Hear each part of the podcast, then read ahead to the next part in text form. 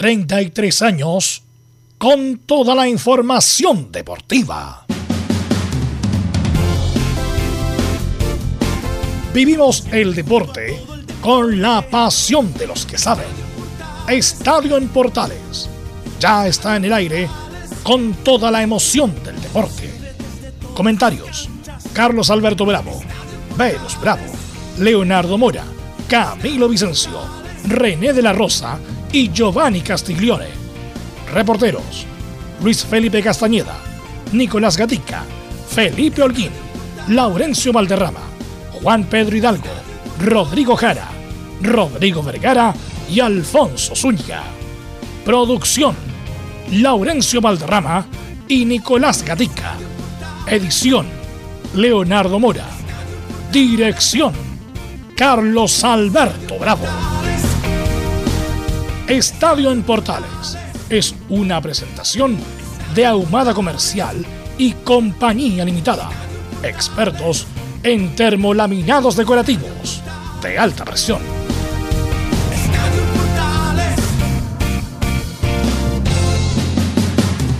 ¿Qué tal? Buenas tardes. ¿Cómo le va después de fiestas patrias ya viviendo el día 20 de septiembre, a un día que llegue la primavera? Una fecha se nos viene interesante. El tema de la semana será el clásico entre Colo Colo y Universidad de Chile. Malgarira en Copa Davis. Las dudas de la U jugará Aria y Junior Fernández el clásico. Y el Beto Acosta manda un mensaje. ¿Cuándo será el momento de Gorosito como técnico en Universidad Católica? Vamos de inmediato con nuestra ronda de saludos. De inmediato saludamos a don Nicolás Gatica que nos va a contar todas las novedades de este Colo Colo que se prepara para el clásico del próximo domingo. Nicolás Gatica, ¿cómo te va? Buenas tardes. Buenas tardes a toda la sintonía de Estadio en Portales. Claro, este día de lunes ya 20 de septiembre, exactamente, Colo Colo se están preparando con todo. De hecho, para este 18 hubo celebraciones, actividades, incluso el plantel de Colo Colo estuvo ahí en familia César Fuentes, bailó cueca, entre otras cosas, y por supuesto, claro, el día viernes, claro, llegó al país el delantero venezolano Cristian Santos. Tendremos sus primeras declaraciones en el aeropuerto y también Leonardo El Colo Gil adelanta lo que se viene para este domingo. Perfecto, esto y mucho más con el informe de Nicolás Ignacio Gatica López. Vamos con don Laurencio Valderrama, que nos va a contar todo lo que está pasando y que va a pasar de aquí al sábado con la U. Laurencio, ¿cómo te va? Buenas tardes. Hola, ¿qué tal? Buenas tardes, don Carlos Alberto, para usted y para todos quienes nos escuchan en Estadio Portales Edición Central. En esta ocasión tendremos, lógicamente, eh, la información de la Universidad de Chile, que espera el Superclásico y romper una mala racha de 8 años sin ganarle al cuadro Alba, al clásico rival eh, por torneos de primera división. Eh, tendremos algunas estadísticas sobre, eh, sobre el respecto, por supuesto, algunas novedades sobre lo que está pasando con el Bati, con Joaquín y Larribey y cómo estuvo también esa celebración de fiesta patria con el cuadro sol y las novedades, por supuesto, en la probable oncena titular. ¿Y más en Estadio Portales? Perfecto, muchas gracias. Nos va a informar también Laurencio de todo lo que pasa a los equipos de colonias. Vamos con nuestros estelares. Saludamos de inmediato a Camino Marcelo Vicencio Santaliza. ¿Cómo estás, Camino? Buenas tardes. Muy buenas tardes, Carlos, para usted y todos los auditores de Estadio en Portales. Así es, en la Católica que tiene todavía tiempo para, para el próximo partido que es contra Melipilla, pero recién la próxima semana, a mediados. Recordemos que esta semana queda libre, así que vamos a revisar declaraciones de, como usted decía, del Beto Costa. Perfecto, muchas gracias. Eh, tenemos mucha información el día de hoy. Saludamos, por supuesto, a, a ver si se mutea ahora René. Eh, saludamos a Emilio Freise, que está a cargo de la puesta en el aire, así que un saludo para él, a don Emilio. Así que vamos con los titulares que lee Nicolás Gatica.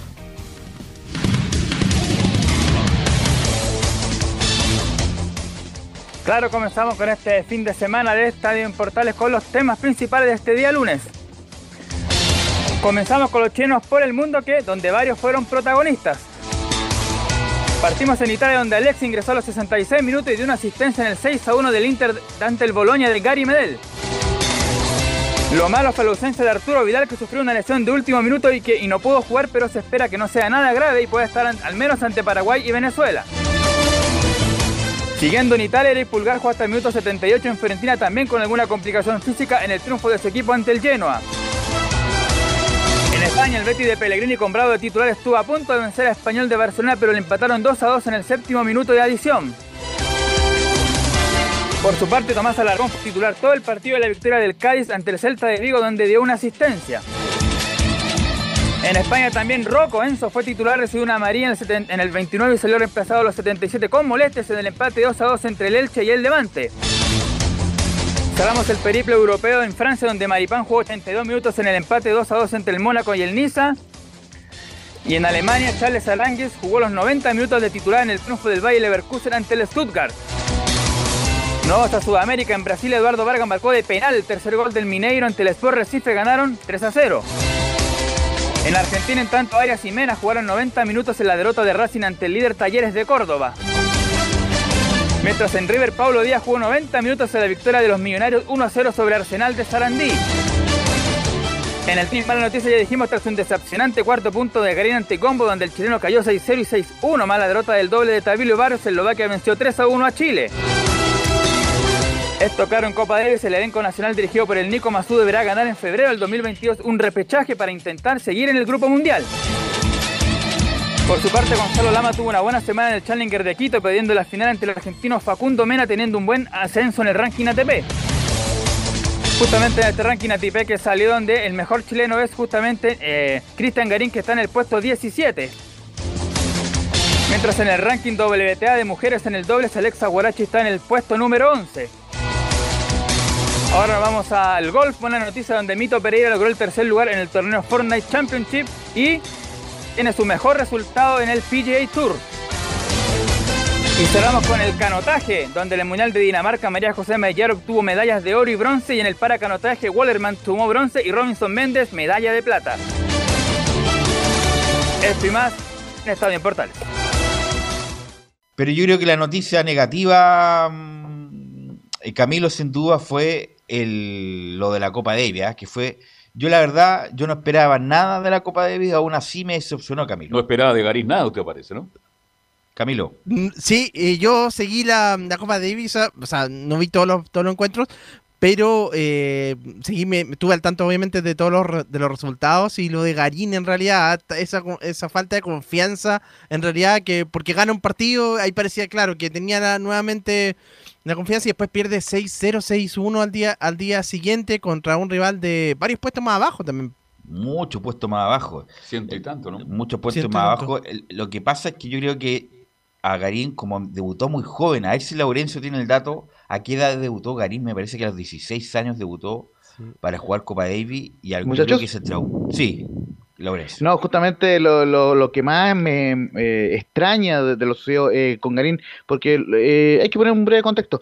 En el staff de Masu, uno que tiene cierta cercanía con el tenis, se esperaba o, una derrota 3 a 2 o un triunfo 3 a 2. Esto en atención a que se esperaba que ganara los dos singles que Garín, y que el, quinto punto que lo iba a jugar Nicolás Jarry ante Molcan eh, lo ganara Jarry. Eso es lo que se esperaba, una victoria de 3 una derrota de 3 pero en ningún caso se esperaba esta derrota de Kitangarín. Eh, un par de estadísticas justamente para que le la bajada muchachos y, en una nota que pudimos hacer con nuestro medio asociado Radio Sport. Esta es la peor derrota en la historia de Kitangarín jugando en Copa Davis. En 27 partidos, Kitangarín es la primera vez que solamente gana un game y la vez anterior que había ganado pocos eh, poco juegos, digamos, porque eso esa es la forma eh, en que estadísticamente se cataloga cuando una derrota es la peor, fue el 19 de noviembre del 2019 cuando perdió 6-2 y 6-2, pero ante el Peque Schwarman, que, que era eh, un top 10 en ese minuto, justamente en la Copa Davis del año 2019 cuando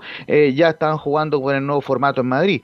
y justamente debutó muy joven, a los 15 años justamente el 16 de septiembre del 2012, cuando perdió 6-4 y 6-3 ante Simone eh, un jugador experimentado italiano, y aún así igualmente eh, Ganin eh, le dio pelea en esa ocasión al italiano. Entonces, obviamente eh, esta derrota es muy lamentable y, la foja en cuanto a los partidos ganados y perdidos, en 25 partidos en single, Kitan Ganin ganó en 11 y perdió en 14, mientras que ha jugado dos partidos en doble y ganó uno y perdió otro. Es decir, eh, en, en, atención al ranking de Ketan Garín, que es 17 eh, del mundo, que ojo, es el mejor ranking de su carrera, perder 6-1 y 6-0 ante un, jugador que es Norbert Gombos, que es 115, es una verdadera eh, afrenta y que por lo menos la familia del tenis no lo entiende solamente, o sea, no lo entiende y quiere ser la única forma que lo entiende. Y ya, no te quiero dejar también un dato para el, el, análisis. En la conferencia previa, el día jueves, Eh, no le quiso responder una pregunta al colega Carlos González Lucay de la tercera, eh, por una nota que, que me escribió anteriormente el, colega de la tercera. Entonces ya eso de, denotaba un, para, pero para la gente que, de Para los, Juegos Olímpicos. Espérate, para la gente que no leyó la tercera, ¿qué decía la nota, Laurencio? Claro, no, e, e, era una nota crítica sobre el momento eh, de Garín, eso es lo que me, lo que me comentaban los colegas, digamos, eh, lo, que eh, tratábamos de comentar es que no, no había una razón de peso para que Garín vetara al, al colega, entonces ¿Cuál es el punto de lo que estoy tratando de comentar? Que eh, esta situación ya denotaba que eh, Garín no estaba 100% concentrado y claro, si bien es cierto, eh, ganó claramente el single del día viene, pero lo, lo, lo, del sábado, como les decía, es una derrota eh, totalmente impensada y tanto es así que en Copa Davis, justamente por aquí tenía el dato del diario El Mercurio también, que solo una vez en casi un siglo de Copa Davis, eh, un jugador chileno eh, eh, ganó un juego en un partido, un game, que fue el año 64, el Pato Cornejo, pero ante una leyenda australiana como era Fred, Fred Stoll, y tenía 20 años el Pato Cornejo. Es decir, esta no solamente el, la peor derrota en mucho tiempo en Copa Davis para Garín, sino en general de Copa Davis de un jugador chileno. Ni, ni, ni los juveniles cuando debutan le va tan mal en Copa Davis y, y esperemos que Garín tome lecciones de esta derrota. Me acuerdo que mm, ni Marcelo Ríos, que cuando tiró un partido ya Chile había ganado en todo caso. ¿eh? Eh, y, y Horacio La Peña lo manda a jugar el quinto punto y, y Ríos lo mira, ¿me voy a mandar a mí a jugar el quinto punto, viejo? Bueno, ahí perdió 6-2, 6-2 Río en corta ceremonia, pero ya Chile había ganado la serie. Pero perder 6-0, eh, 6-1, Velo, perdóname, este, yo tengo un amigo que es experto en tenis, converso habitualmente con él. un problema la presión. Fíjate que ahora Garín entraba, primero, porque él sabe que se equivocó al no asistir a los Juegos Olímpicos. ¿No es cierto? Gana el primer partido, está eufórico, pero siempre estaba la presión y ahora que vuelve a perder 6-0 y 6-1, yo no sé. y, en la medida que vaya perdiendo, resulta que Garín va subiendo el ranking. Yo no entiendo el ranking, de verdad. Depende, depende de los puntos. Sí, por los ATP, pero, y, si los, defiende o no, tiene otra lógica. Una segunda ronda eliminado. Pero el punto, el punto, Laurencio, quisiera eh, corroborar el dato. ¿A, qué edad debutó eh, Garín al Copa de los 15 años, me parece, 15 y 6 años, no sé, algo así. Sí, justamente porque tiene 24 y, debutó a los 15 años, tiene 9 años jugando Copa de Y ojo, siempre, siempre lo, lo, ha hecho en un, en un buen nivel, aunque perdió los primeros 6, seis partidos justamente por su juventud, pero siempre eh, eh, había estado en un, en, una, en un buen nivel en atención al ranking que él tenía, pero lo, lo del sábado fue totalmente impensado. Por eso te digo que yo creo que le hicieron un daño al hecho de debutar tan joven y perder como seis partidos seguidos. incluso ya a los 16 años era objeto de crítica. Oye, pero este Garín no, no te salva de una, po viejo. Y lamentablemente Garín, insisto, Garín la cualquiera quisiera estar dentro de los 20 mejores del mundo, cualquiera. Pero la Copa Davis nunca te ha salvado, Garín. Nunca. Uno espera que te salve. Por ejemplo, ya ganó el single del otro día, el viernes. Ya tenía que ganar ahora por ranking y por nivel. Tenía que haberlo ganado, pero, pero, pero por añadidura y no solamente no lo gana, sino que lo pierde, eh, lo pierde en forma categórica, grosera, grosera, eh, desafortunadamente en todas las Copas Davis Garín nunca es, nunca te salva, eso, nunca te salva Garín. Eh, y desafortunadamente, a pesar de, entre comillas, el buen trabajo de Masú, pero que fuimos el grupo mundial, estuvo ahí en el, invento que hizo Piqué en España, eh, pero ahí quedamos, pues. no somos solamente de reparto, ninguna actuación relevante, eh, y menos pensar eh, en que le va a ganar a alguien importante. Por ejemplo, los Grand Slam, también lo mismo en Karim. Eh, ahora el US Open, o el parece que no fue en, Roland Garros, fue el mejor Grand Slam de su historia, pero cuando tiene que jugar con alguien más importante, como que ahí queda. Ha ganado cinco torneos, todos de arcilla, eh, pero la verdad es como de no confiar. La verdad yo ni siquiera vi la Copa Davis, vi solamente el partido que, perdió Jarry el, primer día, eh, porque sabía que no había ninguna chance a pesar de que los, rivales no eran de tanto ranking, Camilo, eran de medio pelo nomás, pero con la localidad y con la cancha y además con la reacción de los tenistas chilenos últimamente, eh, no había ninguna chance, Camilo. Y algunos dicen que a lo mejor tendría que haber jugado Tabilo o otro de los que, que eran los que venían con buenos resultados también. A lo mejor en vez de Jarry, pero Jarry eh, más su privilegio a Jarry por, por la experiencia también. Pero, pero claro, ahí va a quedar para la polémica también. Mira, Karim y Jarry son superiores a Tabilo ya a todo el resto, a Lama, no, no, no, no Tabilo, Barrios. Tabilo y el otro, ¿cómo era el otro? Barrios. Por lo menos Barrio y Tabilo, a pesar de que son más discretos, los tipos se la juegan. Por lo menos tienen cara de, de, de, que es una gran oportunidad y se la están jugando. Entonces, Garín, esa mentalidad como... Es muy criticado Garín en redes sociales, es muy criticado. Muy criticado. Pero él tampoco ayuda mucho. Eh, justamente con esto. ¿Le, eh, faltará ganar un torneo Super 1000, por ejemplo, a Karim y agarrar confianza? No, ganarle a alguien importante, en alguna instancia importante, porque a lo mejor no va a ganar nunca un... ¿Un Super 1000? Un Master 1000. Ya, Master. Como que nunca, González nunca lo ganó y Masu tampoco nunca lo ganó, así que tampoco le va a pedir tanto a Karim. Eh, pero por lo menos será alguna actuación relevante, alguna final, alguna cosa. Eh, y ya los años pasan ya y pasan los entrenadores. Pero vamos a escuchar justamente, Emilio, a, a los que nos dijeron eh, Karim. Justamente vamos a escuchar la serie 1 que estoy emocionalmente muy dolido. Sí, durísima, creo que emocionalmente muy dolido. Eh, espero pasar la página rápido. Eh, creo que, que vinimos a los aquí a ganar y en esta época del año para los tenistas eh, no está planeado jugar en Europa, bueno, para la mitad del, del circuito.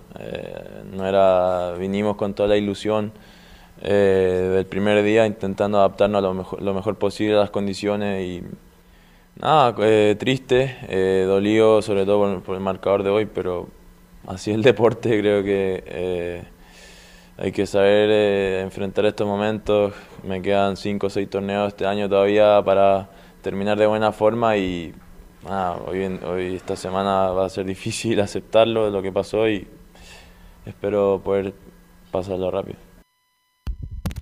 Ahí estaban entonces las declaraciones de justamente las declaraciones que estábamos escuchando de, los tenistas por este fin de semana de, en que se cayó ante Eslovaquia por la Copa Davis. Así que Chile va a tener que jugar ya recién el próximo año nuevamente por, por la Copa por la Copa Davis para ver incluso si se mantiene ahí en el grupo eh, mundial. ¿Eh, Camilo? Sí. Laurencio. Eh, mientras volvemos con, eh, con Velus Bravo, vamos de inmediato con el Nico Mazú, quien justamente habla en la 01 que nos tocó perder. El doble de ellos tenía experiencia. Bueno, siempre cuando eh, se compite está la posibilidad de ganar o perder y bueno, en esta nos tocó perder. Eh, después del 1-1 de ayer, obviamente hoy día la serie seguía abierta para los dos equipos. Eh, sabíamos que nos enfrentábamos a un dobles que, de experiencia, que juegan bien. Y bueno, eh, los chicos tuvieron alguna chance en el segundo set cuando se pusieron arriba. Podría haberse ganado ese set, lamentablemente no se escapó. Y la opinión de eh, Masú sobre esta dura derrota eh, de Kitangarín, no lo critica, dice en la 0-2 se juntaron varios factores, Gombos jugó inspirado. Y después en el partido Cristian, bueno, se juntaron varios factores, creo que el, el, el jugador eslovaco Gombos jugó inspiradísimo, le salió todo eh, jugando muy rápido los dos lados. Eh, le acomodó, la, obviamente esta cancha la conoce muy bien. El juego Cristian también lo tenía eh, bien cómodo. Cristian trató de hacer todas las opciones posibles, resolver los problemas que le estaba presentando a los Lovacos, pero bueno, no se dieron las cosas. trató de hacerlo de la mejor manera, intentó luchar hasta ahí, hasta que a buscarle la vuelta, pero no, no se pudo. a veces pasa, pasa eso, a veces eh, pasa que uno se siente de esa manera inspiradísimo, te sale todo y al rival que está al frente uno lo pone en problema. Pero bueno, eh, son, son situaciones que pasan. Eh, hace 24 horas había jugado muy bien, era todo felicidad y 24 horas después cuesta de repente la parte mental acomodarse a estos cambios tan bruscos de ánimo pero creo que con la experiencia que, que, tenemos como grupo, como atleta, como deportista, como tenista, eh, entendís que hay días que pasan estas cosas, a veces para uno y a veces para el que está al frente. Yo nomás que vamos a escuchar del Nico Mazú, justamente hace alusión de una serie que, eh, que, dio vuelta a Chile en su momento, en 2019, la ganó 3 a 2 en su momento para clasificar al grupo mundial de Copa en 2019, dice, en Austria, en, en Austria lo dimos vuelta, pero ahora hay que seguir trabajando. O sea, depende, o sea, también en Austria estuvimos en la misma situación y lo dimos vuelta. Eh, y también yo creía que iba a ser así. Lo que pasa que, bueno, eh, eh, como te digo, la cancha le acomoda, ellos juegan bien y, para poder vencer a un Gombo que jugó de esta manera hay, que estar muy fino. partió jugando muy bien, no paró. Normalmente cuando uno juega un set así, en algún momento te da alguna chance o en algún momento puede bajar y ahí uno te da la, opción de poder entrar en, ritmo. Hoy día no se pudo. Pero hay que seguir trabajando, si esto es, esto así. O sea, hace dos años atrás estábamos en el Grupo Mundial, ahora nos toca estar en esta situación, pero bueno, jugaremos en febrero y, haremos lo que tenemos que hacer para volver a, estar donde queremos estar. Sí, pues ahí estaba entonces escuchando. Ah, ah, eh, licencia. Sí, no, las declaraciones de, Nicolás Mazú, justamente bien eh, analítico respecto a la situación de primero lo de Cristian Garín y, respecto también a la serie de Copa Davis. Él también decía que, le gustaría obviamente continuar, que es un proceso, porque él ya lleva varios años también eh, armando el equipo de, de Copa Davis, Laurencio. Exactamente, recordemos que empezó por allá por el 2013, justamente en el Nico Mazú, lleva todo, toda esta serie que, que jugó Cristian Garín, justamente eh, son las que mm, son las que lo ha respaldado el Nico Mazú, también entre medio eh, decía el Nico que hubo una racha que ganó varios partidos seguidos el cuadro chileno y eso, eso es efectivo, eh, justamente de hecho se recordaba el fin de semana el fallecimiento de Eduardo Bombalet, digamos, quien trabajó también en esta radio en su momento, que fue el 18 de septiembre de 2015 y justamente en esa ocasión me con la personal reportear una serie Chile-Venezuela, donde Chile le ganó 5-0 a Venezuela y donde eh, eh, Garín participó en esa serie, lógicamente para un claro triunfo 5-0 en ese momento en la zona americana. Así que lógicamente lo que le espera al equipo chileno de Copa Davis, eh, espera rival para el año 2022, justamente para buscar la permanencia en el grupo 1 mundial. Ya no se divide por zonas geográficas, sino se divide por el grupo mundial 1 y grupo mundial 2. Es decir, Chile para mantenerse en el grupo mundial 1 y, poder el otro año eh, eh, aspirar a, llegar a las clasificatorias al Grupo Mundial, debe obviamente esperar rival y ganar esa eliminatoria de febrero de 2022. Eh, justamente, no sé si hay tiempo, em, Camilo, para escuchar una última del Nico Mazú, que justamente se refiere a esa última parte, claro, justamente. Claro, hay una última del, del Nico Mazú que dice que ojalá que la Copa Davis se juegue más seguido y extrañamos mucho jugar en Chile. Bueno, ojalá que primero que nada la pandemia permita que se pueda jugar la Copa Davis más seguido, ya que la última que jugamos fue hace 18 meses atrás. Se extraña jugar Copa Davis y bueno, también extrañamos jugar en Chile, que ha pasado harto tiempo que no podemos jugar allá. Y bueno, tratar de, seguir con ellos en contacto. Creo que nuestro equipo, independientemente del resultado, en esta serie en particular, eh, cada vez nosotros tenemos un equipo con jugadores más jóvenes que están cada vez mejorando y y este un traspié en el camino, como otros que tuvimos en un momento varias series sin perder, que estuvimos muy, muy bien. Y hay que seguir trabajando. Eh, un resultado de una serie, obviamente hay que ver los detalles, tratar de mejorar las cosas que no resultaron y todo eso, pero un resultado final también hay que entender lo que es parte de un proceso. Eso es la declaración del, del Nico Mazú y de un dolido Garín tras esta lamentable derrota en Copa Davis. Bueno, eh, habrá que levantar cabeza, siempre, por lo menos, eso es lo que tiene el, Nico Mazú, el espíritu de siempre eh, eh, luchar ante la adversidad. así que hay que descansar, tomar lecciones y obviamente volver con todo para la eliminatoria que se viene en 2022, en febrero, ante rival a definir Camilo Vicencio. Sí, y en realidad se echan bastante menos lo, jugar acá en Chile. Y claro, nos ha podido por la pandemia, por el formato también después de, Copa Davis, pero hay que ver el, próximo año. A lo mejor podría estar la, posibilidad en, en, algún momento. Eh, bueno, vamos a ir a, la pausa, Emilio, y vamos a volver con todo lo que va a ser la previa del Super Clásico del fútbol chileno, con el informe de Colo Colo y la.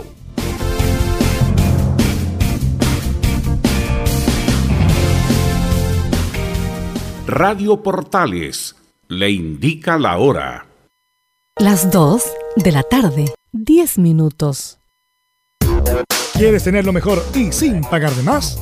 Las mejores series de televisión, los mejores eventos deportivos, equipo transportable, películas y series 24/7. Transforma tu TV a Smart TV. Llama al 973-718989. Twitter arroba panchops. Visita www.radiosport.cl, el sitio web de la Deportiva de Chile. Programas, noticias, entrevistas y reportajes, podcast, Radio Online y mucho más. Todo lo que pasa en todos los deportes lo encuentras en www.radiosport.cl. La Deportiva de Chile en Internet. Porque lo bueno puede ser aún mejor. Prepárate a conocer la evolución de la Primera de Chile. Bienvenido a Portales Digital.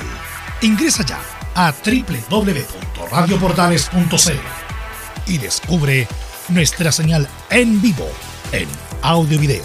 Además del tradicional 1180M. Mantente al día con las últimas informaciones de Chile y el mundo e interactúa con nosotros a través de nuestras redes sociales en Facebook, Twitter e Instagram. Recuerda www.radioportales.cl La nueva multiplataforma de la Primera de Chile ahora es aún mejor. Termolaminados de León, tecnología alemana de última generación. Casa Matriz, Avenida La Serena, 776 Recoleta. Foro 22 622 56 76. Termolaminados de León.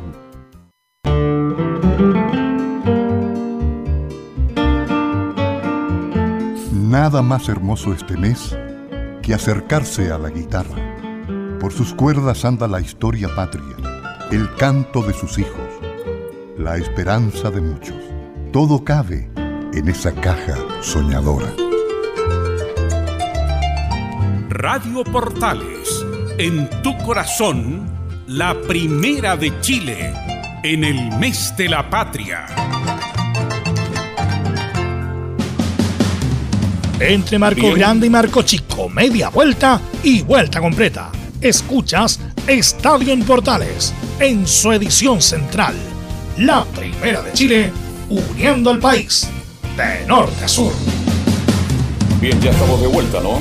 Después de un completo informe sobre el tenis, declaraciones de Masú sobre la mala actuación de Chile en Copa Davis, ya nos metemos en lo que será Camilo y Laurencio y Velus, este, el tema de la semana. Desde ahora hablaremos hasta el domingo, hasta las 4 de la tarde, con 30 minutos de lo que será este clásico 190 que van a jugar la U como local en Rancagua, enfrentando a Colo Colo. Así que, Laurencio, escuchamos lo que está ocurriendo ya con Universidad de Chile.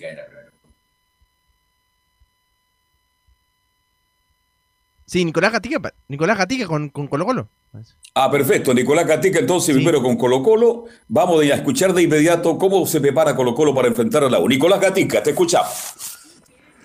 Eh, sí, bueno, ya estamos comenzando justamente esta semana previa. Recordemos que el día domingo Colo Colo debe visitar a la U en Rancagua, una Universidad de Chile que está trata de ganar del año 2013, cuando ganó por última vez 3 a 2 con este recordado gol en los descuentos prácticamente de Charles Aranguis, que claro, fue una nota interesante que hizo el, el CM de justamente de- del Bayern Leverkusen, que de hecho justamente dijo se ve bien jugando de, azul. Charles Arangui hizo justamente un, guiño al cuadro universitario, justamente, claro. Recordamos que Charles Arangui marcó el último gol en el año 2013 en la apertura de esa temporada cuando la U dirigido por Darío Franco le ganó a Colo Colo en ese tiempo que era dirigido por Hugo González y eso es lo que quieren refrendar este día domingo, pero lógicamente que Colo Colo quieren mantener esa paternidad que no sucede desde hace ocho años, donde han seguido ganando partidos consecutivos. Y por supuesto de eso fue tema el fin de semana en la palabra de, del Colo Gil, que lo vamos a escuchar luego, y también por supuesto la actividad que hizo el equipo de Colo Colo ya relajándose un poquito, obviamente con las, fiestas patrias y todo eso, donde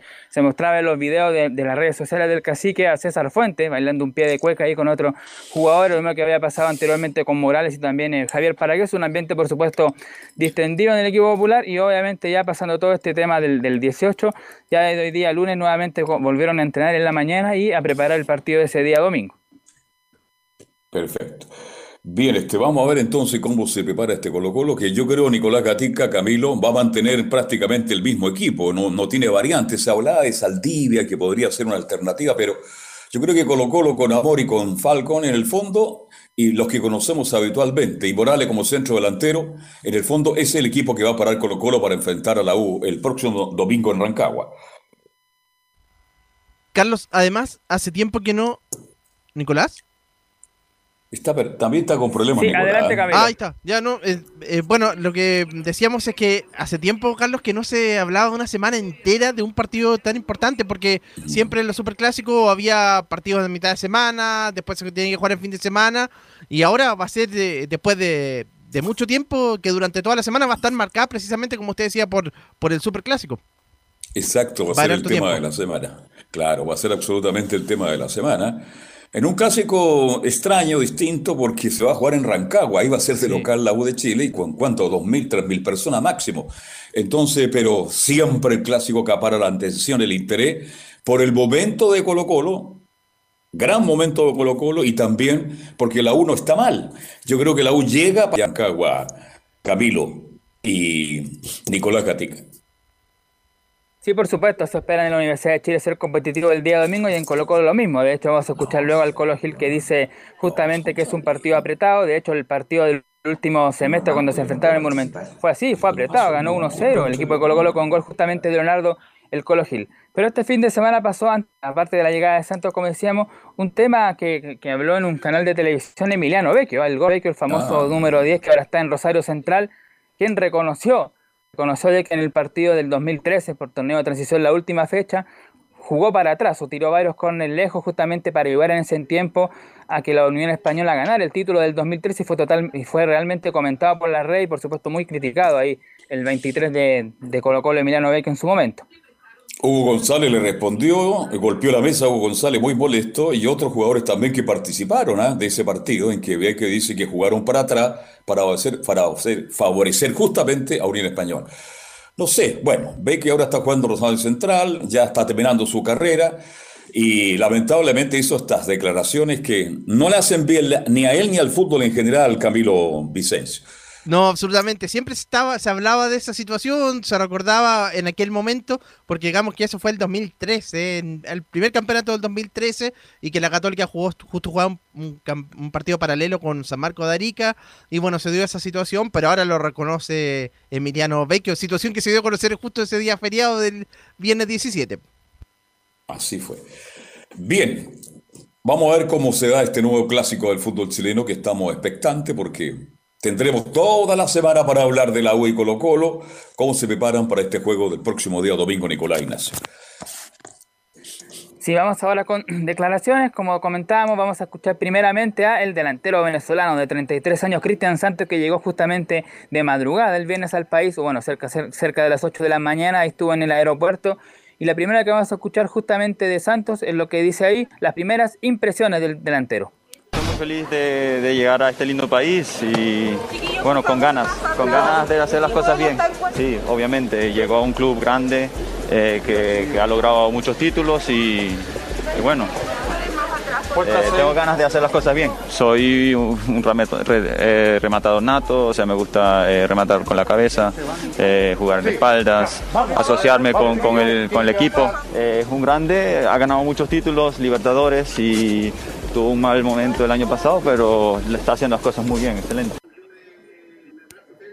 Oye, le hace todo este delantero, juega bien de espalda, remato bien de cabeza, le pego con las dos piernas. Jugador extraordinario, entonces trae Colo Colo, mi estimado Camilo Vicencio. ¿eh? Sí, absolutamente. Vamos a ver, ahora tendrá que demostrarlo. Por lo menos los videos, ahí se, aprecia que le gusta hacer bastantes contorsiones. Vamos, vamos a ver si logra. Va a tener que pelear el puesto ahí con, con Iván Morales. Después también con. Además, tiene que ganarse un cupo por ser extranjero. También ahí, porque creo que ya están los en cancha justo. Vamos, vamos a ver, pero por lo menos se tiene, se tiene fe.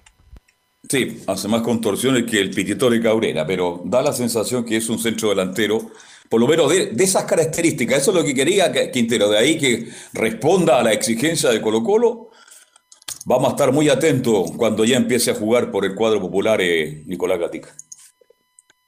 Sí, ¿cuándo sería eso que podría haber algunos minutos el delantero venezolano Cristian Santos? La escuchamos en la segunda donde dice justamente el tema de que quiere estar pronto con sus compañeros. Eh, bueno, está viviendo un dulce momento, están de primeros y, bueno, lo, que quiero hacer es incorporarme rápido al grupo, eh, aportar mi granito de arena y, hacer las cosas bien. ¿Próxima semana el clásico?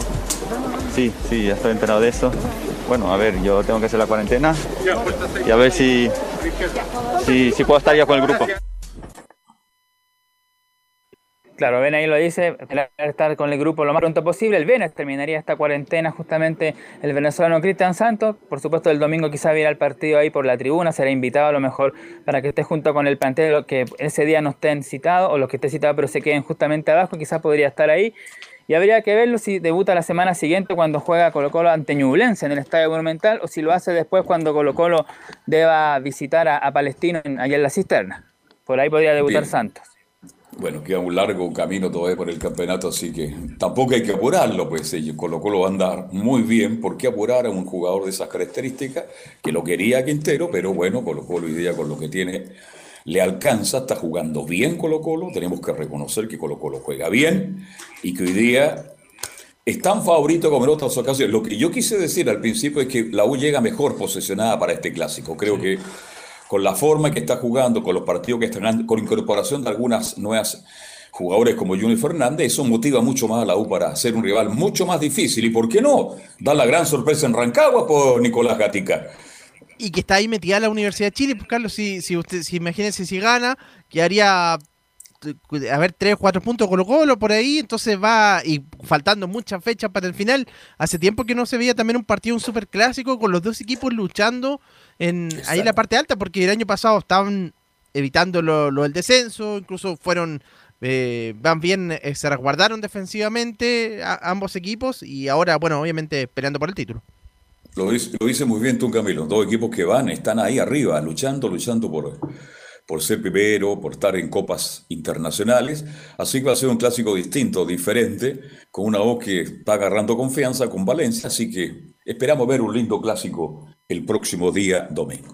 ¿Tenemos más declaraciones, Nicolás Gatica? Sí, por supuesto, tenemos más declaraciones de Leonardo El Colo Gil, como lo comentábamos, que también tuvo palabras para el clásico, pero también para el momento del equipo. Algo justamente vamos a escuchar la número uno de Gil que dice cómo ha visto al equipo para lo que se viene. Yo creo que, bien, empezamos de menor a mayor. Sí, es una etapa del torneo donde pienso de que todavía falta mucho, pero creo que el equipo viene haciendo bien las cosas, creo que venimos trabajando muy bien, eh, nos hemos potenciado mucho como equipo, que eso es importantísimo, así que cada vez nos vamos afianzando más y nos vamos conociendo más. Bueno, yo creo que como dije anteriormente, eh, falta mucho, se va a hacer cada vez más difícil como se nos está haciendo porque los rivales ya nos empiezan a conocer más. Entonces tenemos que seguir confiando en el equipo, en lo que estamos haciendo y bueno, y ojalá que partido tras partido sigamos sacando buenos resultados. Ahí es claro, justamente Leonardo del Colo Gil dice, pues, los rivales cada vez nos van conociendo más, por supuesto, a lo mejor ya, ya saben más o menos cuál puede ser el planteamiento, por ejemplo, lo que pasó en el partido con Cobresal, pues Cobresal entendió a la perfección lo que tenía que hacer para anular a Colo Colo, eh, aguantar ahí, después, claro, salir rápido en contragolpe y marcar goles como sucedió en ese partido, así que esa es la dificultad que puede presentar el equipo, además que en los últimos partidos Colo Colo le ha costado marcar goles en los primeros tiempos, por ejemplo, frente a Higgins en Rancagua se fue perdiendo 1-0, pese a que se creó oportunidades. En el partido pasado en Everton se fue empatando 0-0, pese a que también se creó oportunidad y le anularon dos goles, de hecho a Colo Colo, pero bien anulados. Y recién en el segundo tiempo arregló con un tiro libre, con ese centro de Gil y aparición justamente de el, defensor eh, Peluca Falcón y después nuevamente eh, con un tiro de media distancia Gil. Así que por supuesto los partidos se le hacen más complejos al equipo Colo Colino, tratará de ver justamente cómo tener esa duda de por lo menos ahora tratar de ganarlo, asegurar los partidos en el primer tiempo para cosas que no tener que sufrir tanto en los otros segundos tiempos, poder controlar mucho mejor el partido. La última que vamos a escuchar de Leonardo Gil, por supuesto que tiene palabras. Dice la número 2, ¿cómo están para el Super Clásico? Bien, yo creo que va a ser un partido muy difícil. Ellos tienen grandes jugadores.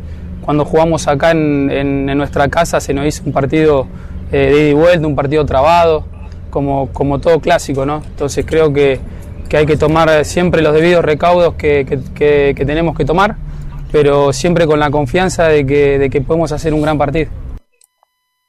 Claro, Colo Colo tiene variantes, pues no solamente, yo sé que le están tomando la mano los rivales a Colo Colo, si los técnicos tienen que mirar al rival, Están aprendiendo cómo juega Colo Colo, pero tiene más variantes que antes. Tiene tiro libre, tiene remate media distancia, tiene punteros por fuera que son veloces, tiene jugadores que son encaradores, tiene un medio campo que maneja bien la pelota. Entonces, las variantes, para estar en la posición que está Colo Colo en este instante, es un equipo que tiene muchas variantes. Así que, ya, la U le podrá marcar a los dos por fuera, pero también tiene que preocuparse cómo juegan los del medio. Entonces, va a ser un partido duro, pero va a ser muy entretenido, porque la U también tiene sus cosas. Sí, te escucho. Bueno, disculpa, disculpa, pero ustedes pasaron muy sobre encimita lo de Vecchio. Nosotros lo dijimos, nosotros transmitimos ese partido, como está en Portal, cuando la Unión fue campeón. Eh, y lo, parece que estaba con más Sotomayor y, los que hemos jugado alguna vez, alguna pichanga, incluso corneta entre los amigos, inmediatamente nos dimos cuenta que lo de Vecchio fue grosero, se los cones los tiraba para el otro lado, prácticamente para el sector de Vía Z. Eh, todo corner que tuvo Vecchio esa oportunidad eh, lo tiró eh, prácticamente inalcanzable para, para los jugadores de Colo Colo porque Unión era campeón esa, no, esa tarde, esa tarde-noche. Eh, por lo tanto, eso fue comentario en su momento. Ahora que lo reconozca después, 10 años después o 8 años después, eh, era una, una, una, cuestión que se iba a dar en algún momento y que me parece impresentable de Vecchio, un tipo que, que jugó en la Unión Española, que está representando otra camiseta, que Colo Colo no tenía nada que hacer en el sentido de, de por lo menos arruinar el campeonato, pero me parece impresentable y cada vez menos esa frase, entre comillas, de que el, futbolista es lo más noble de este deporte. Más pasa el tiempo, más pasa esas cosas y lo noble que hasta por ahí nomás. Así que nosotros lo dijimos en su momento, hace ocho años más o menos, que me pareció muy extraño los corners que lanzaba Vecchio. Y bueno, y al final, después, ocho o nueve años después, se confirmó justamente lo, que hizo este muchacho. Mm. Nicolás. Bueno, para cerrar el tema de Colo Colo, ya escuchábamos al Colo Gila Santo. Eh, claro, estas, como dijimos, ya dejan atrás las celebraciones con baile de cueca, incluido todo eso, ya comenzaron a entrenar el día de hoy, donde comenzaron a entrenar justamente de manera, entre comillas, más normal, Jason Rojas y Matías Aldiva, así que por lo menos pueden ser opción para el fin de semana, y tendrá que ver justamente a Quintero durante la semana cómo están ellos, Aldivia y Jason Rojas, porque claro, Jason Rojas, si bien es cierto, jugó un partido, algunos clásicos contra la U la Católica, Ciertamente Óscar Opaso tiene más experiencia que él como lateral derecho y Matías Saldiva también tiene más experiencia en el sentido por sobre eh, Maxi Falcón, pero, pero claro, este recién día lunes, primer entrenamiento y hay que ver durante la semana cómo se van sintiendo estos jugadores. Y si no, obviamente, bueno, seguir con Opaso y Maxi Falcón, prácticamente sería el mismo equipo que viene jugando el último partido, afortunadamente tiene suspendido y solamente, bueno, esperan que de aquí al sábado, porque me imagino que el sábado también entrenarán, no tener ningún lesionado para el día domingo estar con prácticamente 100% del plantel completo para visitar justamente la U allá en Rancagua. Bien, este va a ser una semana de clásico. Eh, vamos a hablar de la U, de Colo Colo permanentemente. Por ahora da la sensación que los dos equipos tienen sus máximas figuras en buenas condiciones, pero en la semana pasan cosas, hay, hay que entrenar, hay que trabajar. Vamos a ver cómo llega este Colo Colo que tiene un tremendo equipo en este instante, que tiene variantes permanentes y que eso hace difícil enfrentar a Colo Colo. Ustedes decían, ahí claro, le cuesta el primer tiempo, porque se le meten atrás, pero Colo Colo como tiene buen físico también, buen estado atlético, están trabajando muy bien en todas partes, Colo Colo en el segundo tiempo siempre sale ganador. Así que estaremos muy atentos a este Colo Colo que va a enfrentar a la el domingo, Nicolás. ¿Tiene algo más de Colo Colo?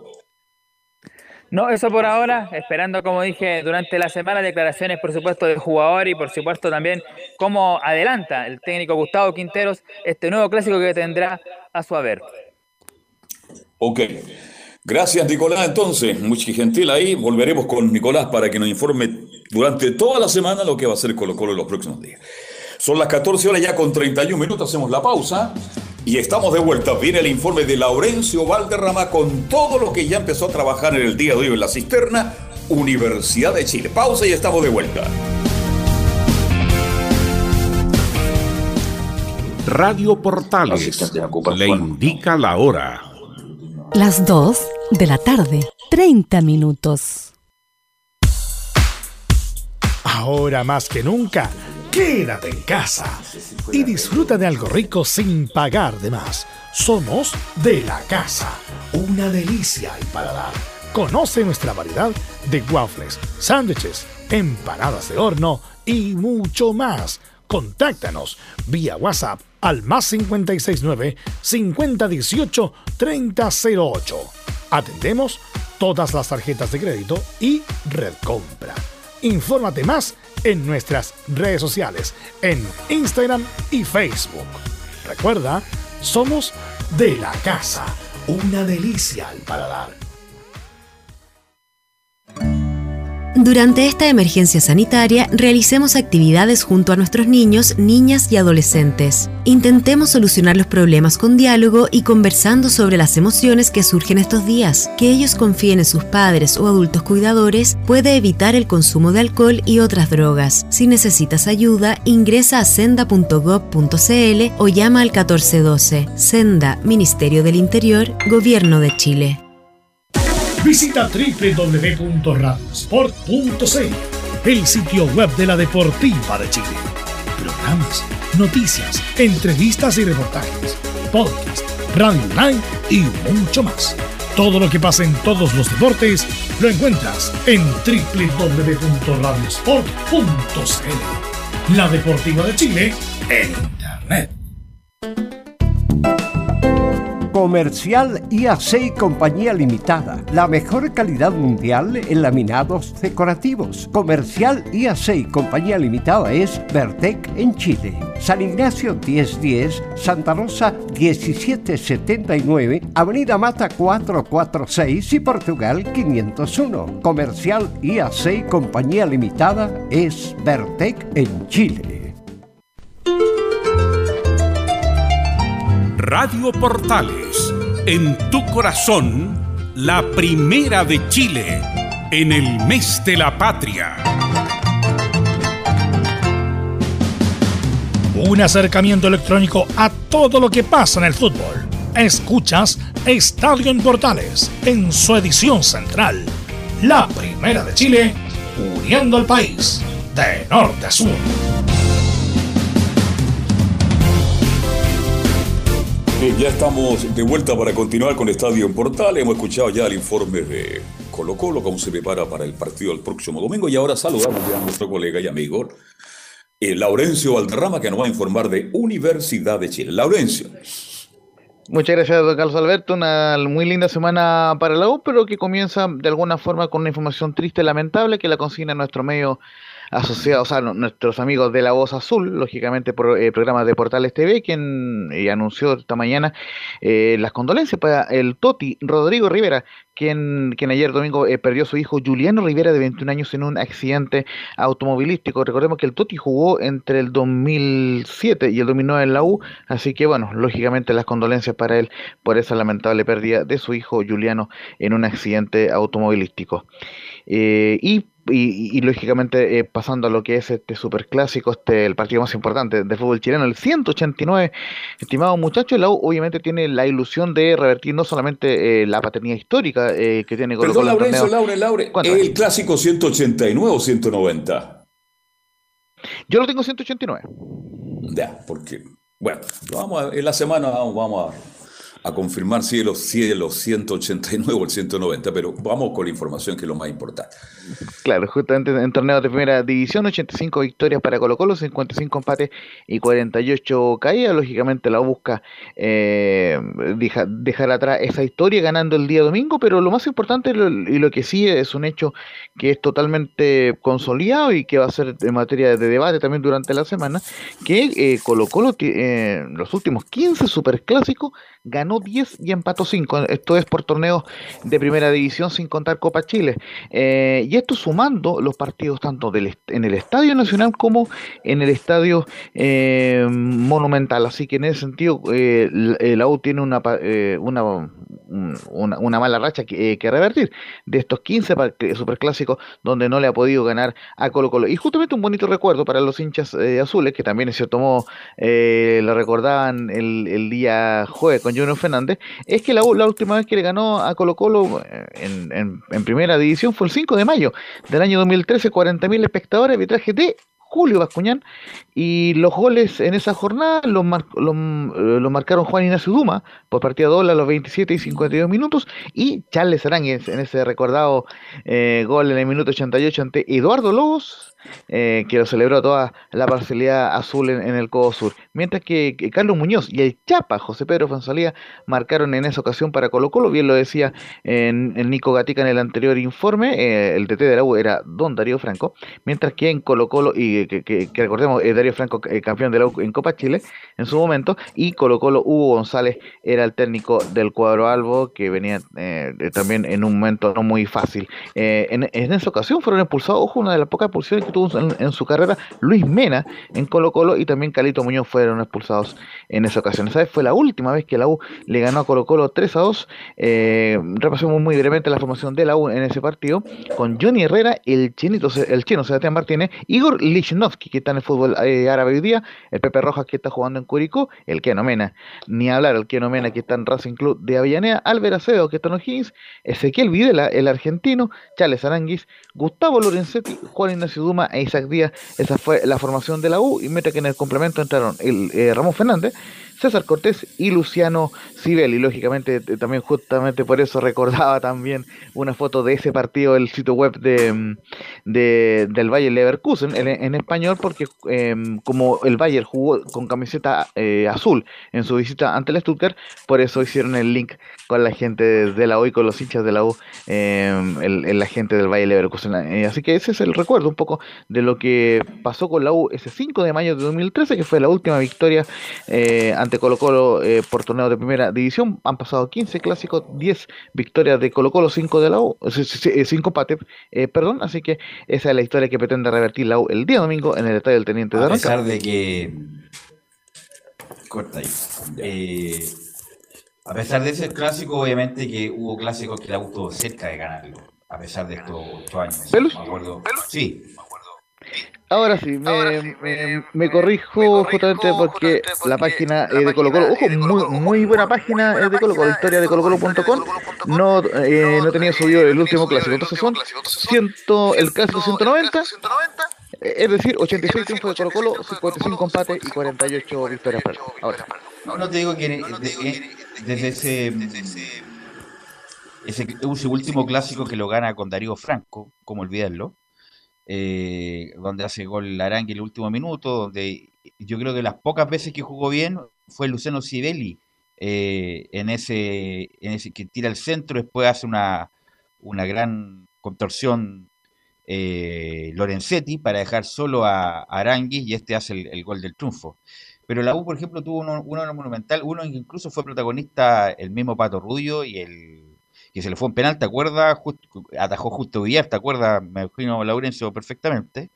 Eh, y donde hizo el, Valencia, hizo un gran partido, me acuerdo, uno de los pocos que hizo partido contra la U, eh, me acuerdo que cabezazo en el palo de Venega, no, si la U, obviamente que eh, es un es un tema, es un tema la situación con Colo Colo últimamente para la U, pero algunos partidos tuvo como para ganar y otros como que los perdió categóricamente. Por ejemplo, el mismo partido con Caputo, Caputo en el Monumental, la U jugó muy bien.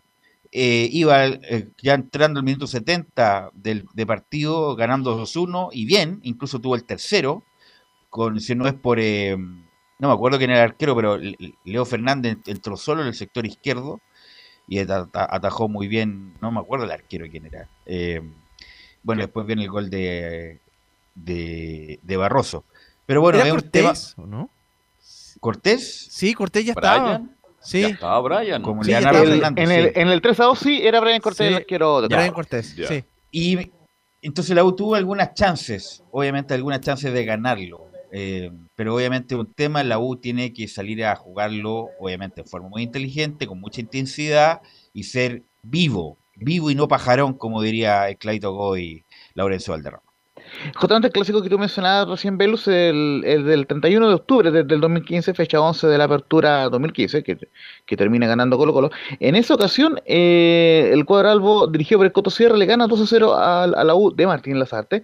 Pero eh, justamente Justo Villar le, le, ataja un penal al Pato Rubio en el minuto 60 cuando el marcador estaba 1-0 a favor de Colo Colo con el gol de Jambo Selluro a los 35 y, y posteriormente una universidad eh, de Chile que dominó ampliamente ese partido, eh, aún lo recuerdo y de hecho estaba en la cancha. Fue de los buenos partidos de la Monumental últimamente. Exactamente, y de hecho Esteban Paredes marca el 2-1 en un contragolpe, digamos, en el minuto 81 cuando la U ya estaba con todo volcada buscando el gol del empate. Así que eso son varios partidos, disculpa, hubo varios partidos de Colo Colo donde lo, lo pasó por arriba. Me acuerdo uno de Guede, me acuerdo uno de Pared, Me acuerdo cuando se llevó Chancho al hombro a Cristian Vilches, ¿se acuerdan? El 4-1, claro. Cristian Vilches, horrible, ahora juega un poco en calera. Nunca lo marcó, lo pero siguió, Vil- lo acompañó, lo siguió, ¿eh? lo acompañó, pero como que le indicó el camino. Hasta aquí Tomás te dejo, le Y también el Nacional, un partido que la U iba ganando bien, con Ángel Guillermo Hoyos, gol de Uvilla, y la iba ganando muy bien 1-0, hasta que venía llegando recién el moreno... eh, ¿Brasileño? el brasileño, El no central. el central, no, Vaz, Rafael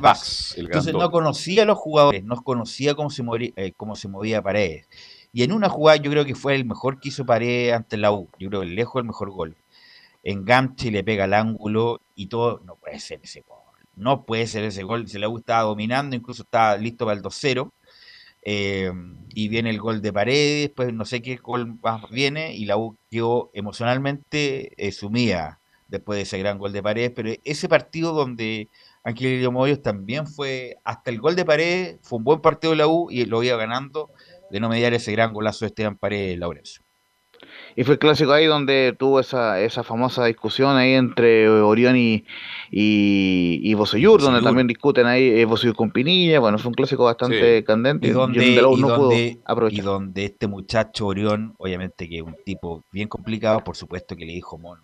Le dijo mono a Bosellur, pero le bajaron el perfil, a pesar de que Pinilla lo, lo sale a descontrolar a, a, a. Pero lo- le- dijo lo que le dijo, le dijo eso Orión, pero bueno, Orión, Orión como que ya no, no, no volvió nunca más a jugar, ¿ah? nunca No. más se supo de. Orión, un arquero complicado en Colo Colo. Oye, ese tal vez fue el mejor gol de pared en su carrera que le hizo la U, lamentablemente para los le hizo varios la U, le hizo varios la U. Es uno de los buenos goles. Pero, yo- pero ese golazo yo creo que fue el mejor. Extraordinario. Se lo- Engancha hacia adentro, Se lo pega al ángulo. el sector norte, Se claro. lo pega al ángulo con. Y Johnny la ve venir, ¿ah? la ve venir, la ve pero nada venir que y hacer ahí, adentro. Nada que ser imposible. Incluso ni, ni Superman lo atajaba Laurencio.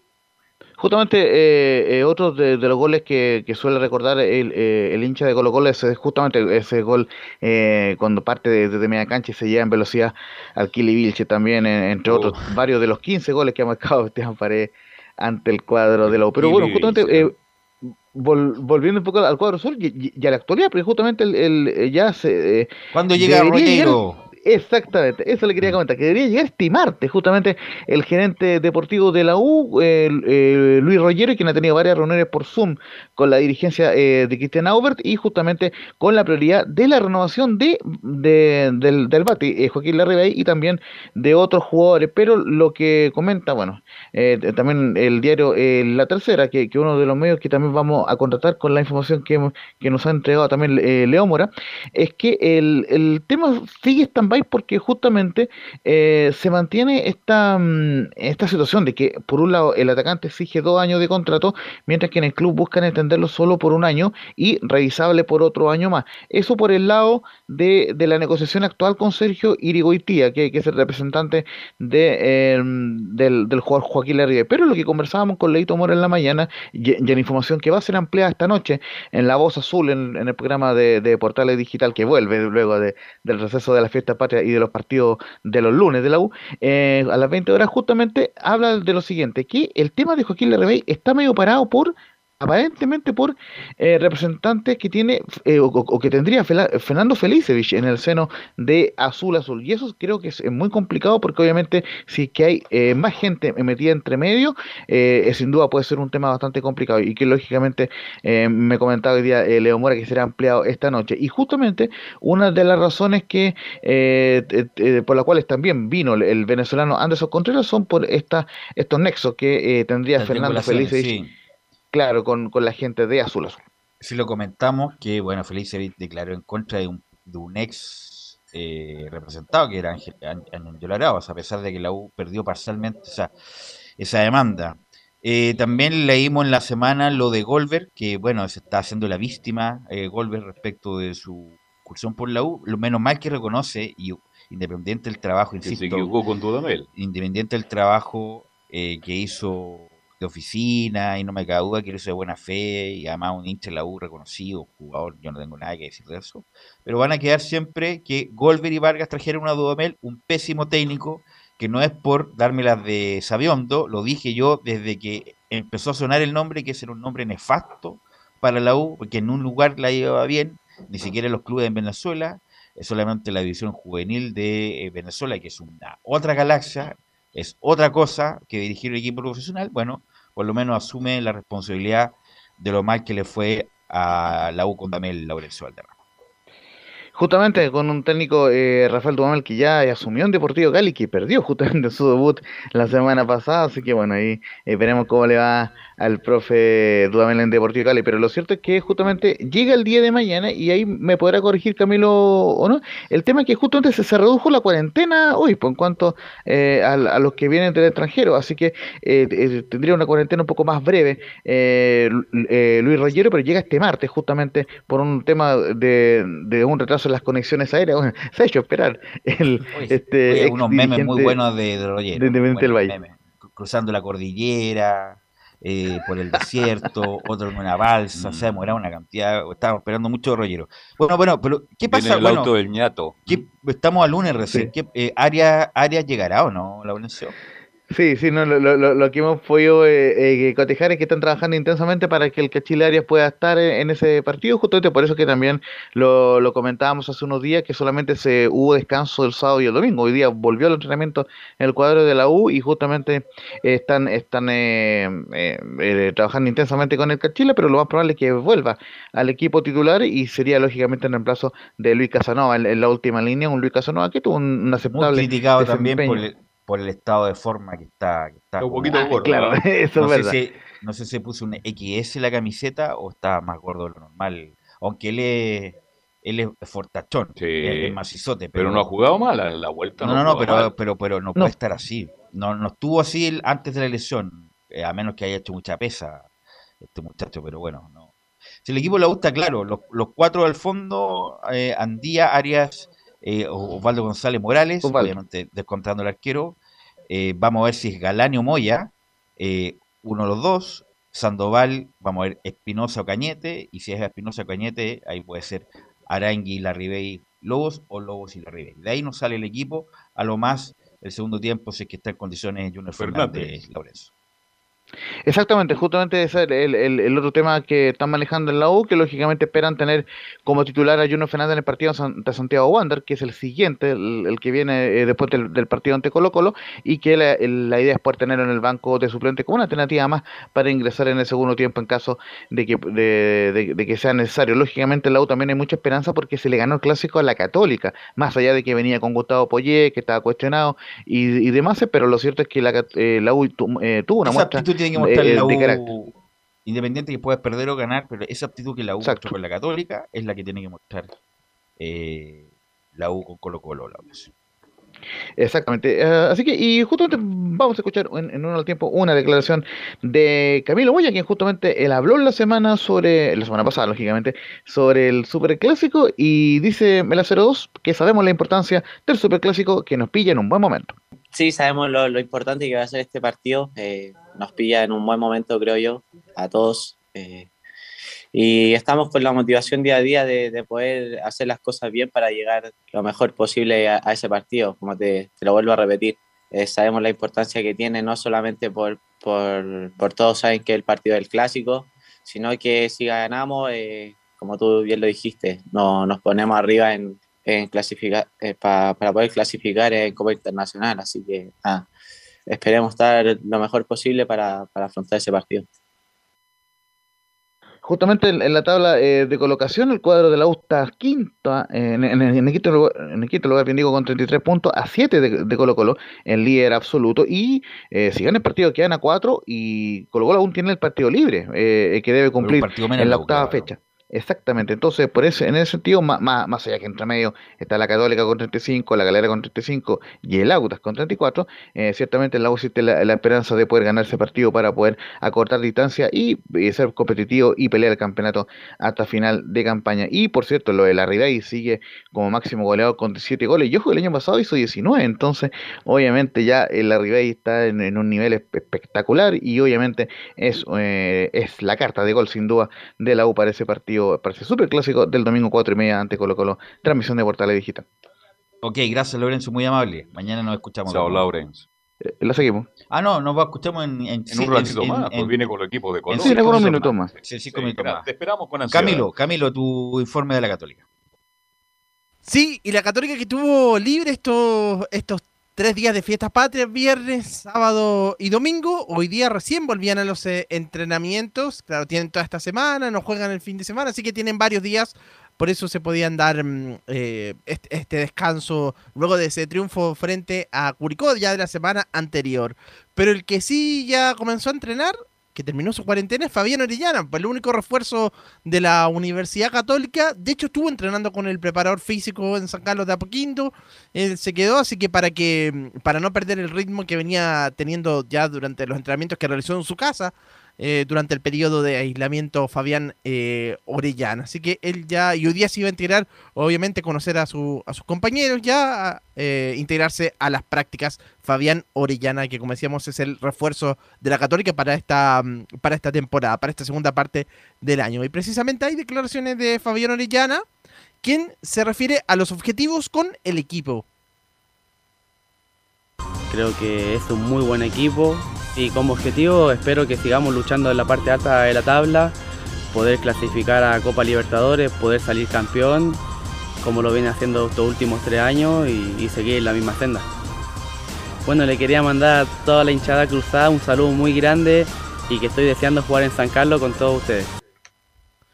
Ya, y entonces, y, podría ya tener justamente ese Fabián bueno, eh, Camilo formado en Colo Colo, formado en Colo Colo, y ahí lo echaron de Colo Colo, y... Eh, Audax. No, no, pero ¿cómo se llama Moreno?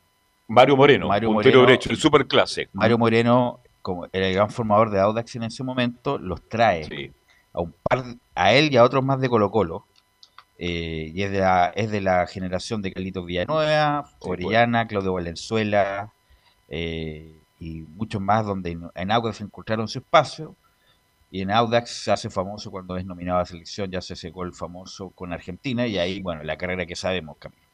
Sí, de hecho en Audax jugó en este equipo del 2006, claro, como mencionaba, con, con Carlos Villanueva, cuando era dirigido por Raúl Toro, el equipo que llega a la final, sí, a la final con Colo Colo esa temporada 2006, que juega Copa Sudamericana también. Pero bueno lo que dijo Velo, que quien rescata a Orellana, mire, se, se puede haber perdido un jugador él conociendo sus cualidades lo lleva a Audax Italiano. Trabajó muchos años en Audax Mario Moreno, que ya falleció, y rescató un jugador, mire, que ha hecho una carrera extraordinariamente buena y ahora será refuerzo de Católica.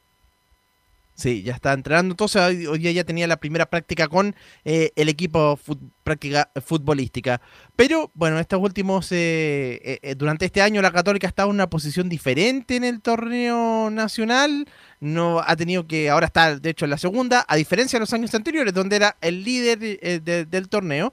Y se le pregunta a Diego Buenanote por esta posición diferente a las últimas eh, temporadas. Sí, como dije recién, nosotros a lo mejor estábamos acostumbrados y la gente y el ambiente estaba acostumbrado a que siempre Católica esté arriba y hoy a lo mejor no lo estamos, pero estamos cerca, nos vamos acomodando.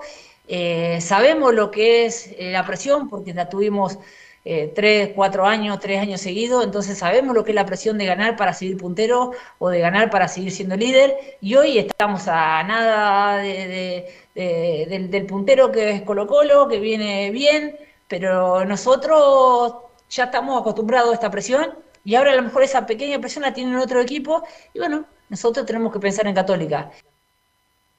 Bueno, y se habla también siempre que la Católica en algunas eh, eh, en algunos puestos tiene dos jugadores precisamente, principalmente en la ofensiva, donde tiene eh, variantes. Buenanote habla respecto a eso, también dice que tenemos un equipo muy competitivo. Sabemos cómo se maneja, cómo esta recta final, que va a ser dura, porque, bueno, hoy creo que hacía mucho tiempo que los tres equipos grandes no estaban peleando arriba.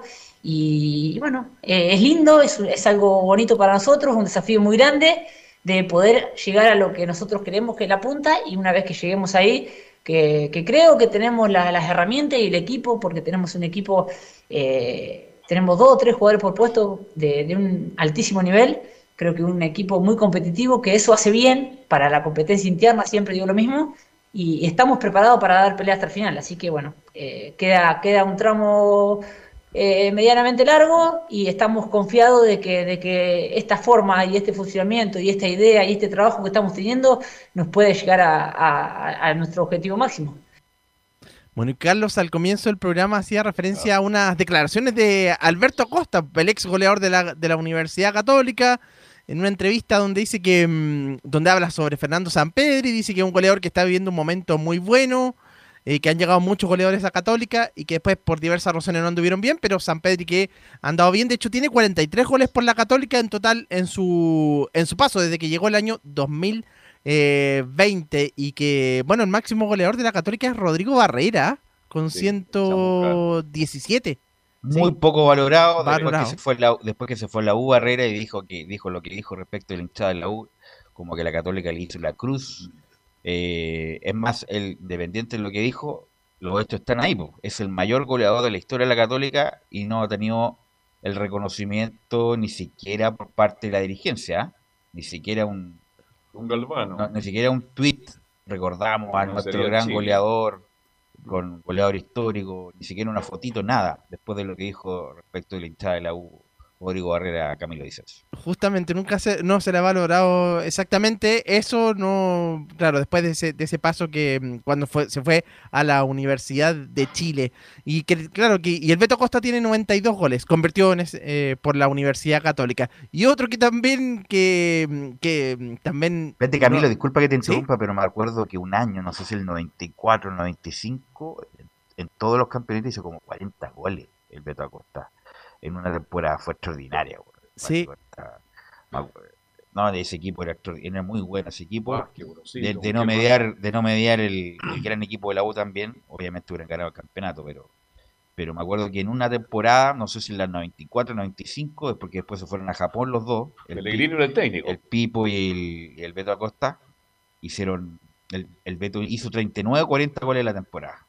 Algo así. Sí, sí creo que fue el 90 me parece que, también que fue esa, esa temporada. Bueno, y precisamente a propósito, otro jugador de esa, de esa temporada es Gorosito, porque a quien mencionaba Carlos, y que siempre cuando se sale un técnico de la Católica, siempre se dice por qué será la oportunidad, y se le preguntaba justamente a Alberto Acosta, y él dice que recuerda que Gorosito es un cariño muy grande, y que siempre se da la ocasión para que lo puedan llamar, pero que hace rato que, eh, hace rato que es técnico y que nunca lo, han llamado. Y en esta oportunidad también va a tener que seguir esperando porque tampoco va a ser para estos meses, por lo menos.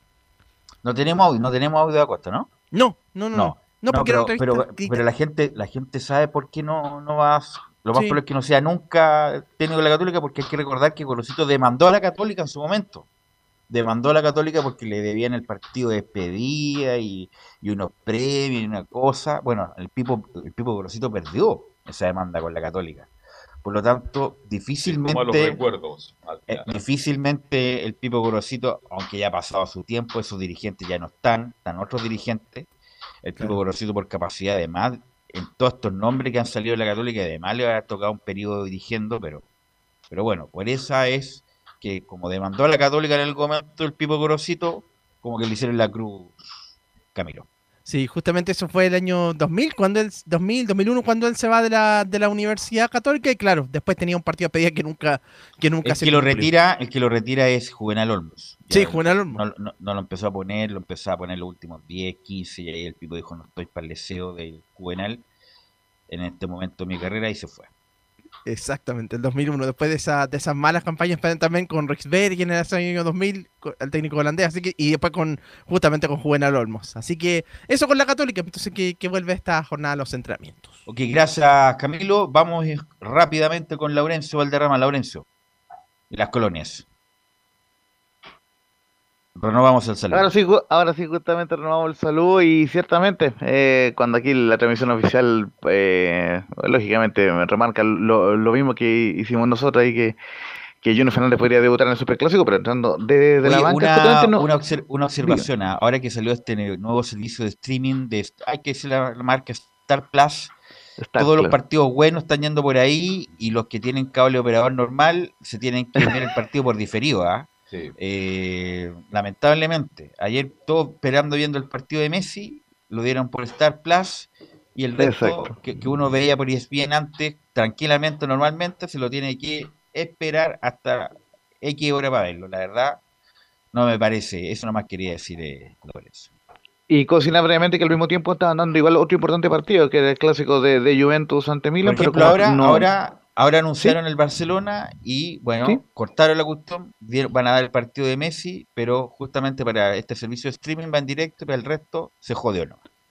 Sí, justamente ahí nos, nos explicaba por interno el profe Rodrigo Jara, eh, aquí le mandamos un gran saludo, que claro, es una forma de, enganchar que tiene Star Plus y que algunos partidos eh, eh, van a ir por, por el streaming, pero claro, justamente coincide que son muchas veces los más lo más relevante. Pero justamente quien, quien la semana pasada le tocó competir contra la plataforma streaming, contra ESPN y contra los varios partidos importantes fue Palestino, quien sacó una victoria importante ante Milipilla. Finalmente eh, terminaron celebrando con un asado y eh, con una marca eh, de, de cecina en el estadio, en el mismísimo estadio municipal de la Cisterna, en la cancha central. Y está Brian Carrá con Michael León, otros jugadores de Palestino, y justamente terminaron celebrando ese importante triunfo ante el cuadro de Milipilla que le permitió al elenco árabe eh, remontar en la tabla de posiciones. Justamente se nos, se nos había quedado pendiente algunas declaraciones, en particular del Misa Dávila, quien fue elegido la figura del partido, marcó un gol en, ese compromiso y, también fue importante en esa victoria de Palestino de Melipilla, sobre todo pensando en que no jugaron ni Carlos Villanueva ni Luis Jiménez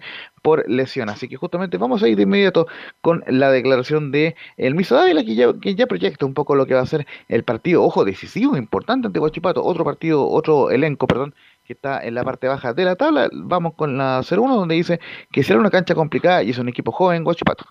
Sí, cancha complicada, un equipo muy joven que, va a correr todas las pelotas, pero nosotros tenemos que hacernos del balón, eh, marcar en los momentos que debemos marcar y, seguir subiendo la tabla. Sí, es complicado, es complicado eh, cuando se habla mucho y uno no, como se dice, no responde en la cancha, pero siempre creímos en el, juego nuestro, en nuestro sistema en nuestras características de cada jugador, así que creo que, ganando se afianza un poco más y esperamos tenerlo a todos para ir a, a Talcahuano y traernos los tres puntos.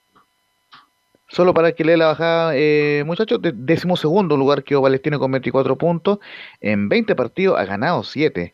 Eh, es decir, el cuadro de, Palestino ha ganado 24 puntos de 60 es posible, pero por lo menos el Pato Graf logró su segundo triunfo del campeonato y está de momento 4 puntos sobre Melpilla, que es el equipo que está ocupando la zona de promoción.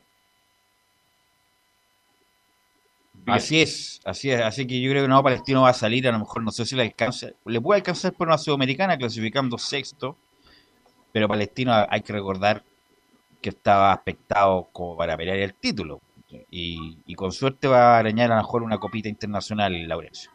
Justamente eso es lo que le preguntaban ahí en la transmisión oficial al Miso Dávila, que cuál era la autocrítica y todo. Y claro, en Palestino igual se sienten bastante responsables los jugadores de la partida eh, del Cotosiera, con quien tenían en general una buena relación, pero claro, se va por los malos resultados, eh, dos puntos sobre la zona de descenso y justamente eh, termina el Patograf remontando, por lo menos ya lleva cuatro partidos el Patograf, o sea, cinco partidos, perdón, dos victorias, dos, dos derrotas y un empate, así que todavía está ahí nomás el, el patógrafo en el cuadro de Palestino. Eh, está a 5 puntos de la Copa Sudamericana. está séptimo Coversal con 29. Ojo que empató ante Guachipato justamente el día viene, el próximo rival de Palestino. Así que séptimo Coversal con 29. Guachipato duodécimo con 24. Será una importante visita. Recordemos el partido que abre la fecha justamente, por aquí lo tenía gracias, a las 6 y media de la, de la tarde. Guachipato Palestino el viernes 24 en el Guachipato Cup eh, a cero. Así que importante partido para Guachipato porque eh, para Palestino y para Guachipato porque Palestino le, les decía decimosegundo con 24, Huachipato decimotercero con 22. Así que obviamente está complicado para ambos equipos. Eh, mientras que el sábado, Unión Española recibirá a La Serena a las 3 de la tarde y el Auto visitará a Vilipilla en Quillota por, por una actividad eh, extradeportiva eh, que tiene el Estadio Municipal de La Pintana. Van a jugar Vilipilla y Auto en Quillota el sábado 25 a las 5 y media, muchachos. Ahí le estaremos contando más novedades de la colonia en la zona. Ok, ok, gracias Laurencio, muy amable, nos escuchamos mañana. ¿Algo más, Camilo? Destacar la chilenos penal golazo en la victoria del Atlético Mineiro. Ah, ah sí, un golazo de penal, sí. y de penal. Decir, que justamente se te cortó Camilo. Ah, sí, golazo de penal. Gracias, Emilio, por la puesta en el aire y nos escuchamos mañana en otra edición de Estadio Importante. Chao, chao.